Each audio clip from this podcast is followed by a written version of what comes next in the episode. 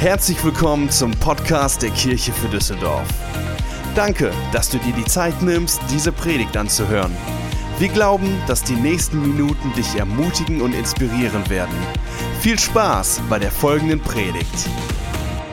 Yes, wir sind im zweiten Teil unserer Serie über den Jakobusbrief.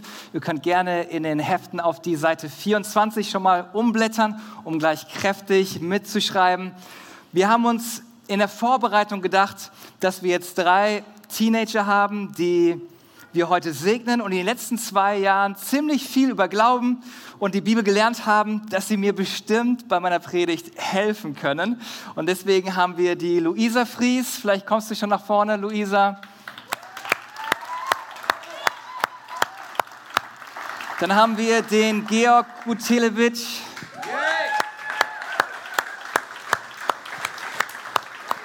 Und meine Tochter Junia. Junia Dams. Und ich weiß nicht, ob ihr euch jetzt in ihre Lage versetzen könnt oder reinversetzen könnt, ähm, aber ich bin jedes Mal ziemlich nervös, wenn ich predige. Und ich meine, ich mache das fast jede Woche.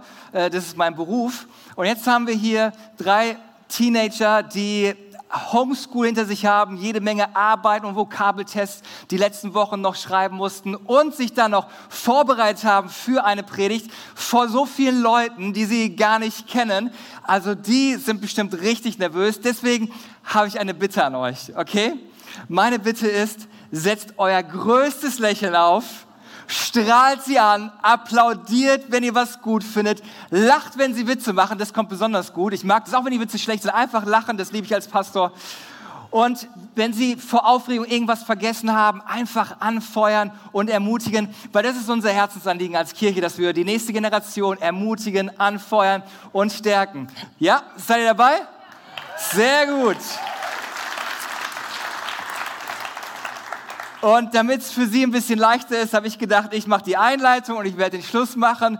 Aber kurz zur Einleitung. Der Titel der Predigt heute lautet, wenn du mitschreibst, Dead or Alive, tot oder lebendig. Jakobus, der Autor des Briefes, war der Halbbruder von Jesus und ein sehr wichtiger Leiter der damaligen Kirche von Jerusalem. Und der Brief von Jakobus ist super praktisch und er hilft dir zu entscheiden, wie du den christlichen Glauben im Alltag praktisch leben kannst. Es ist so eine Art Gebrauchsanweisung fürs Leben oder Navigationssystem. Ähm, und ich weiß nicht, ob es euch schon mal passiert ist, Gebrauchsanleitung für ein Ikea-Regal, irgendwie jemand schon in die Hand gehabt und manchmal denkt man so, ach, pff, Sieht ja ziemlich leicht aus. Kann ich auch ohne. Hier steht mindestens mit zwei Personen aufbauen. Hey, wofür gehe ich trainieren? Ich schaffe das auch alleine.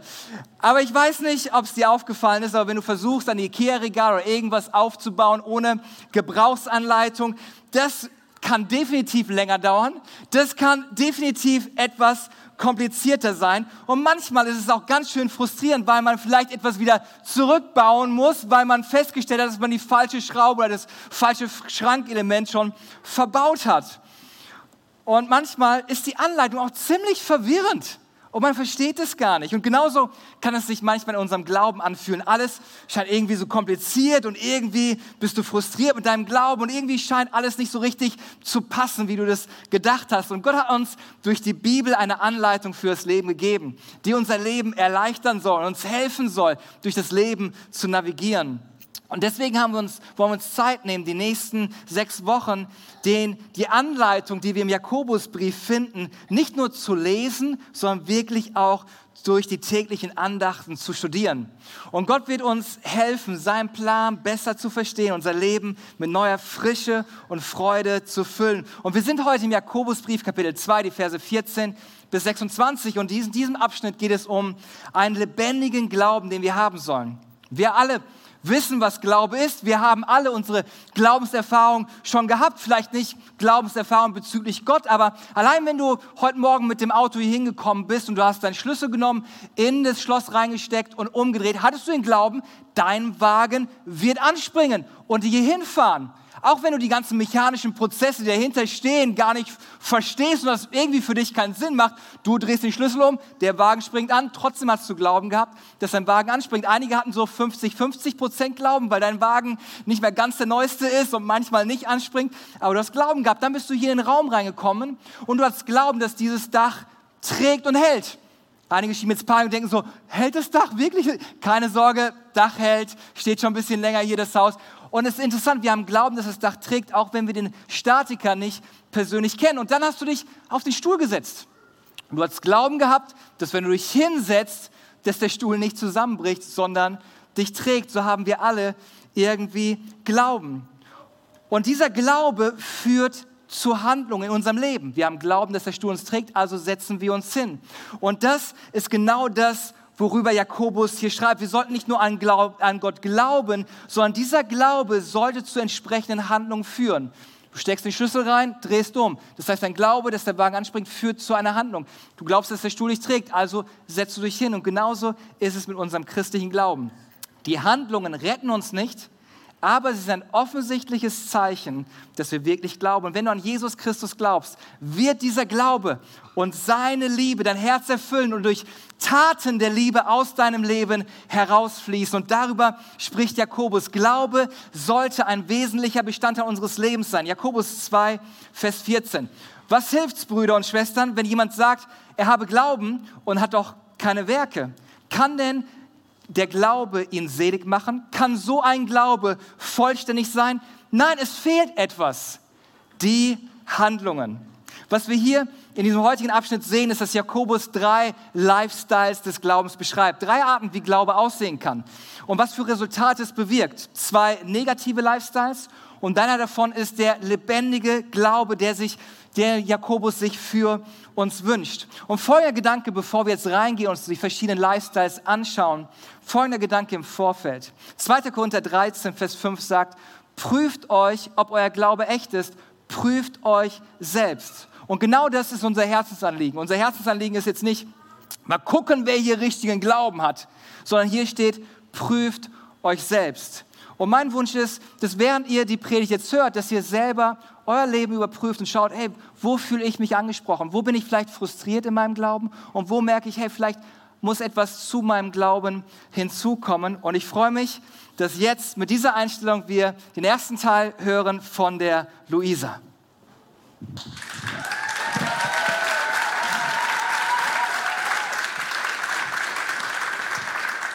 So, wir lesen jetzt einmal im Jakobusbrief 2, Vers 17. Das könnt ihr gerne aufschlagen, wenn ihr wollt. Ich lese es mal vor.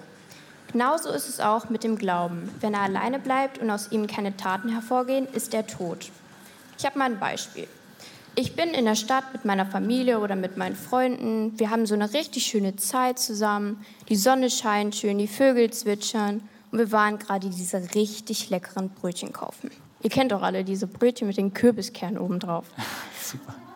Auf jeden Fall haben wir sie jetzt gekauft und wir wollten uns jetzt damit auf den Rückweg machen. Auf dem Rückweg sehen wir einen Mann, der auf einem Stück Pappe sitzt, in Lumpen gekleidet und ein Schild hochhält, wo drauf steht Hunger.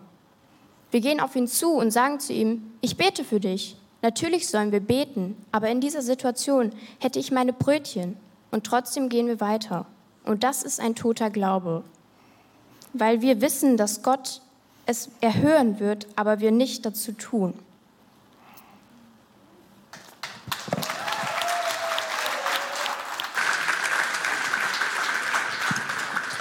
Die zweite Art des Glaubens ist Glaube, der getäuscht ist. In Jakobus 2, Vers 19 lesen wir, du bist davon überzeugt, dass es nur einen Gott gibt. Ja. Und lehnst dich zurück, als ob du etwas Wunderbares getan hättest. Äh, jetzt wird's heikel. Aber auch die Gegenseite glaubt an Gott, aber es bringt ihnen nichts. Wow, das ist der Jakobusbrief. Was Jakobus aber hier sagen möchte, ist, dass es viele Menschen gibt, die an Gott glauben, aber dieser Glaube ist getäuscht, weil sie mehr an sich selber glauben als an Gott. Der Glaube oder das Wissen, dass es einen Gott gibt, verändert nicht ihr Leben oder ihre Taten. Ist euch sowas schon mal im Alltag begegnet? Kennt ihr vielleicht Beispiele, in denen, Leuten etwas in denen Leute etwas wissen, aber etwas anderes tun? Ich wohne mit meiner Familie in Willig. Ihr müsst wissen, Willig ist ein Dorf. Jeder kennt gefühlt jeden. Es gibt haufenweise Wiesen, Felder, Bauernhöfe, wir haben sogar ein Polofeld und ganz viele Seen. Also eher sind, es sind eher so Ententeiche, aber in Ordnung. Ähm, meine Freundin und ich haben jedem See einen Eigennamen gegeben. Nur einer heißt einfach nur der See. Und um diesen See, müsst ihr euch das vorstellen, hier ist so der See, da ist äh, so eine Insel und da ist halt ein Zaun drum. Und äh, wegen des Naturschutzgebiets darf man nicht an das Ufer. Aber meint ihr, irgendwer hält sich daran? Nee. ähm, man sieht da immer so richtig viele ähm, Stacheldrahtzäunteile liegen. Es ist immer durchgeschnitten. Und ähm, ja, da picknicken auch ein paar Leute. Es ist ganz schlimm. Ähm, teilweise im Winter sind sogar Leute, die da Schlittschuhlaufen drauf und dann so mehr als 20, also es ist schon, merkt man schon echt, dass die da sind, also die machen jetzt nicht versteckt oder so. Ähm, und wenn man solche Leute fragen würde, äh, wisst ihr, dass hier im Naturschutzgebiet steht? Wette ich mit euch, jeder würde sagen, ja. Und ähm, genau das will Jakobus sagen. Viele Menschen sind zwar überzeugt, dass es einen Gott gibt, lehnen aber die Beziehung mit ihm ab, weil sie sagen, für mein Leben brauche ich das nicht. Ich bin gut so wie ich bin und bin schon mein ganzes Leben ohne Gott klargekommen. Warum sollte ich ihn jetzt brauchen? Doch in diesem Glauben fehlt ein weiterer wichtiger Grundbaustein, die Liebe. Die mangelnde Erfahrung mit der Liebe Jesus, die unser Leben verändern kann.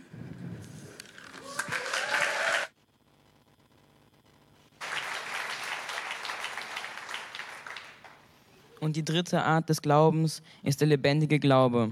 Dieser Glaube bringt uns ans Ziel. Der, denn die Glaube ist eine Reise.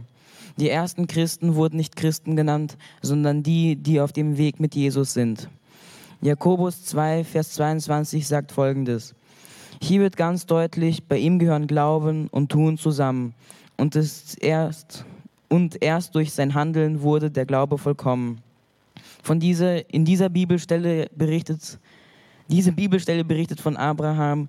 Die Bibel sagt, dass er nicht gerecht war wegen seinen Taten, aber sein Glaube wurde durch seine Gehorsamkeit gerecht. Es ist ein Zusammenspiel von Glaube und, und Taten. Wie bei einem Fahrrad. Das Fahrrad hat zwei Pedalen. Die eine Pedale ist der Glaube und die andere die Taten. Und wenn eine Pedale kaputt geht, dann kannst du nicht weiterfahren, wie sehr du dich auch bemühst. Matthäus 5, Vers 16. Genauso sollen eure Lichter vor allen Menschen leuchten. Dann werden sie eure guten Taten sehen und euer Vater im Himmel preisen. Glaube ist also mehr als nur Worte. Wenn du jetzt sagst, ich möchte diesen lebendigen Glauben haben, was muss ich tun? Jakobus 2, Vers 17. Genauso ist es mit dem Glauben. Wenn er keine Taten vorzuweisen hat, ist er tot. Er ist tot, weil er ohne Auswirkungen bleibt. Oder mit den Worten von Erweckungsprediger Charles Spurgeon. Ein Glaube, der nicht mein Leben verändert, verändert auch nicht meine Seele. Wenn mein Leben sich nicht ändert, ändert sich auch nichts. Wenn der christliche denn der christliche Glaube ist kein Regelwerk. Es geht nicht um Verhaltensveränderungen, sondern um Herzensveränderungen, die zu Taten führen aus Liebe. Jakobus 2, Vers 17 bis 18. Es, so ist auch der Glaube, wenn er nicht Werke hat, tot in sich selbst. Aber es könnte jemand sagen, du hast diesen Glauben und ich habe die Werke. Zeig mir dein Glauben ohne die Werke. So will ich dir meinen Glauben zeigen aus meinen Werken. Was sollen wir tun? Hier sind noch drei praktische Dinge.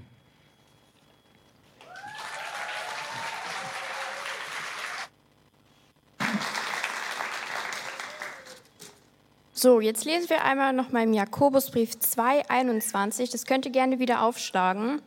Wurde nicht unser Ahnvater Abraham, der nicht zum Taten führte, nutzlos? Nee, warte, sorry. Willst du nicht einsehen, dass der Glaube Wurde nicht unser Ahnvater Abraham aufgrund seines Tuns von Gott als gerecht anerkannt, nämlich weil er seinen Sohn Isaac als Opfer auf den Altar legte? Ich erzähle euch jetzt mal so ein bisschen mehr über mich und über meine Familie.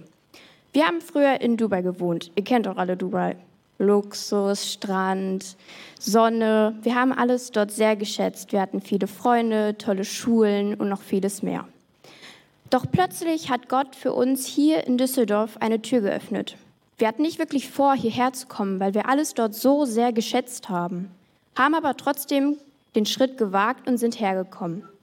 Und das war das Richtige. Hier haben wir viel mehr Freunde, tolle Schulen, eine tolle Gemeinde und noch viel mehr Familienzeit. Damit möchte ich euch sagen, wagt einfach den Schritt und vertraut in Gott.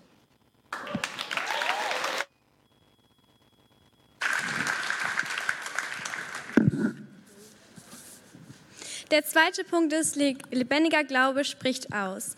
Jakobus 2, Vers 25. Auch die Prostituierte Rahab ist ein Beispiel dafür, wie ein Mensch durch sein Handeln bei Gott Anerkennung findet. Sie versteckte die Kundschafter der Israeliten bei sich und ermöglichte ihnen auf einem sicheren Weg die Flucht.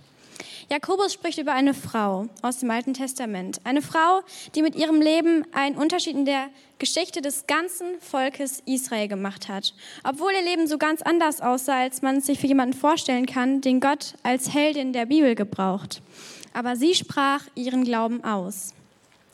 Die Bibel sagt in Lukas 6, Vers 45, denn wovon das Herz voll ist, geht der Mund über. Das sieht man zum Beispiel bei meinen Schulkameradinnen. Sobald eine dir von ihrem neuen Crush, Crush, dazu hat man früher noch Schwarm gesagt, Crush erzählt, weißt du eigentlich schon, jetzt gibt es in den nächsten Wochen, Monaten, Jahren und Jahrzehnten kein anderes Thema. Glaub mir, ich weiß, wovon ich rede. Wie nice wäre es, wenn ähm, unser Herz voll von Gott und seiner Liebe wäre und man das an unserer Sprache erkennen würde. Meine Eltern haben mir beigebracht, dass Worte Macht haben. Sie können einerseits etwas zerstören und andererseits etwas bauen. Man kann sich überlegen, ob man seinen Mund als Werkzeug des Guten oder des Bösen einsetzen möchte. Meine Freunde und ich haben einen Insider. Sobald irgendjemand zum Beispiel Angst vor der Mathearbeit hat, sagen wir, Caroline kann das, Caroline schafft das. Oder Johanna kann das, Johanna schafft das. Oder Hanma kann das, Hanma schafft das. Und ich glaube, es ist wichtig, dass wir positive Worte aussprechen in so einer negativen Welt. Ich denke, dass wir einige Dinge über unserem Leben aussprechen sollten. Unter anderem vielleicht, es wird besser werden. Ich vergebe dir. Ich bin stolz auf dich. Oder auch vielleicht, es tut mir leid. Ich möchte heute Morgen fragen, wofür ihr eure Worte benutzt und wofür ihr eure Worte benutzen möchtet. Was ihr über euch aussprecht und was ihr über euch oder andere aussprechen möchtet.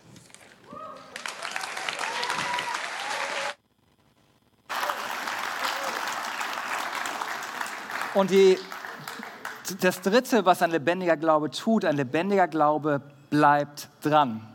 Das bedeutet, es gibt einen Prozess, der stattfindet.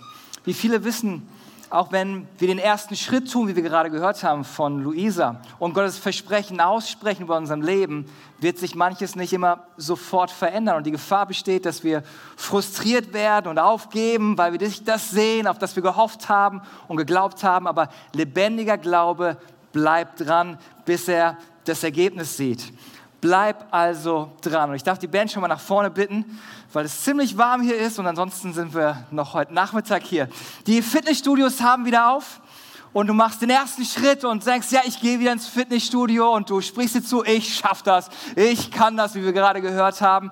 Aber ich weiß nicht, wie es dir geht, aber ich bin nicht sofort nach dem ersten Fitnessstudio-Besuch wieder fit. Die Kondition ist nicht sofort wieder da. Die Muskeln wachsen leider nicht über Nacht. Und genauso ist es mit unserem Glauben. Deswegen möchte ich euch ermutigen, bleib dran, gib nicht auf, sei die Veränderung, bevor du die Veränderung siehst, sei die Veränderung, bevor du die Veränderung siehst. Die Bibel sagt in Jakobus 2, Vers 26, so wie der Körper ohne Geist tot ist, so ist auch der Glaube tot ohne gute Taten. Und wie der gute Martin Luther sagte, man kann das Werk vom Glauben ebenso wenig scheiden, wie man das Brennen vom Feuer trennen kann. Glaube und Werke, Glaube und Handeln gehört zusammen, wie ein Feuer immer heiß sein wird. Galater 6, Vers 9, und damit möchte ich schließen, sagt folgendes. Lasst uns aber nicht müde werden im Gutes tun. Lasst uns nicht müde werden im Gutes tun. Es wird eine Zeit kommen, in der wir eine reiche Ernte einbringen. Wir dürfen nur nicht vorher aufgeben. Und einige von uns brauchen genau diese Ermutigung. nicht aufzugeben, sich nicht ermutigen zu lassen und das ist das, was der lebendige Glaube tut. Und vielleicht ist das, was du in deinem Leben neu brauchst, dass du gemerkt hast, hey, irgendwie hatte ich Glauben gehabt, aber ich möchte, dass mein Glaube neu lebendig wird, dass ich so voll bin mit der Liebe Gottes, dass es einfach auf, aus mir hinüber sprudelt, dass ich gerne gebe, weil ich merke, dass ich so viel von Gott geschenkt bekommen habe. Und ich möchte dich einladen, wenn du noch keine persönliche Beziehung zu Jesus Christus hast, wenn Glaube bisher das nur war, was du wusstest vom Kopf her, aber nicht dein Leben und dein Herz davon voll ist, dann kann heute der beste Tag deines Lebens sein. Ich möchte einen Augenblick, dass wir vielleicht die Augen kurz schließen, um Privatsphäre zu schaffen. Aber ich möchte jedem Einzelnen die Gelegenheit geben. Ich weiß nicht, wo du stehst. Ich weiß nicht, wie dein Leben gerade aussieht, was du alles erlebt hast, was du alles durchgemacht hast, wie du hier hingekommen bist, wer dich eingeladen hat. Aber ich glaube, dass es eine Person gibt, die dich von ganzem Herzen liebt, dich annimmt, wie, dich, wie du bist und dir vergeben möchte. Und dass du einen Neustart in deinem Leben erleben kannst, dass du einen Glauben haben kannst, der lebendig ist, voller Kraft, voller Frieden, voller Freude. Und alles beginnt, wie wir gerade gehört haben, mit einem ersten Schritt. Und der erste Schritt, wenn es um den christlichen Glauben geht, ist, dass du Ja zu Jesus Christus sagst, dass du dein Herz und dein Leben für ihn öffnest. Das Gute ist, dass Jesus bereits Ja zu dir gesagt hat. In Johannes 3, Vers 16 lesen wir, denn so sehr hat Gott die Welt geliebt, dass es einen einzigen Sohn gab, damit alle, die an ihn glauben, nicht verloren gehen, sondern ewiges Leben haben. Das ist das, was über dem Glauben steht. Gott hat Ja zu dir gesagt, indem er Jesus Christus auf diese Erde geschickt hat. Und die Frage an dich heute Morgen ist, möchtest du Ja zu Jesus Christus sagen? Ich möchte dich einladen, wenn du das bist, und noch nie persönlich Ja zu Jesus Christus gesagt hat, dann ist heute Morgen dein Augenblick. Und vielleicht hast du schon mal Ja zu Gott gesagt, aber gefühlt dein, deine letzten Jahre warst du so weit weg von Gott, dass du ihn vielleicht neu in dein Leben einladen solltest. Ich möchte dich einladen, dass wir gemeinsam ein Gebet sprechen. Und wenn du dieses Gebet sprichst, wirst du nicht Teil dieser Kirche oder keine Ahnung was, sondern alles, was ist, ist, dass du mit diesen Worten ausdrückst, dass Jesus dein Leben erfüllen soll mit seinem Frieden, mit seiner Liebe, mit seiner Vergebung und dass du einen Neustart erlebst und einen lebendigen Glauben erfährst. Vielleicht werden alle Augen geschlossen sind. Lass uns gemeinsam beten. Ich werde mit einigen Worten das vorbeten und ich möchte dich einladen, dass du es mitbetest. Wenn du diese Entscheidung treffen möchtest oder wiederholt treffen möchtest und wir als ganze Kirche werden einfach zusammen beten, damit es vielleicht das nicht so auffällt, wenn du es betest. Wir werden dich einfach unterstützen. Deswegen lass uns vielleicht einfach gemeinsam beten, während die Augen geschlossen sind. Sage himmlischer Vater, ich habe erkannt, dass ich bisher ohne dich gelebt habe. Und heute bete ich, dass du mir vergibst, dass du mir deine Liebe und Vergebung schenkst. Heute gebe ich dir mein Leben. Sei du mein Herr und Retter.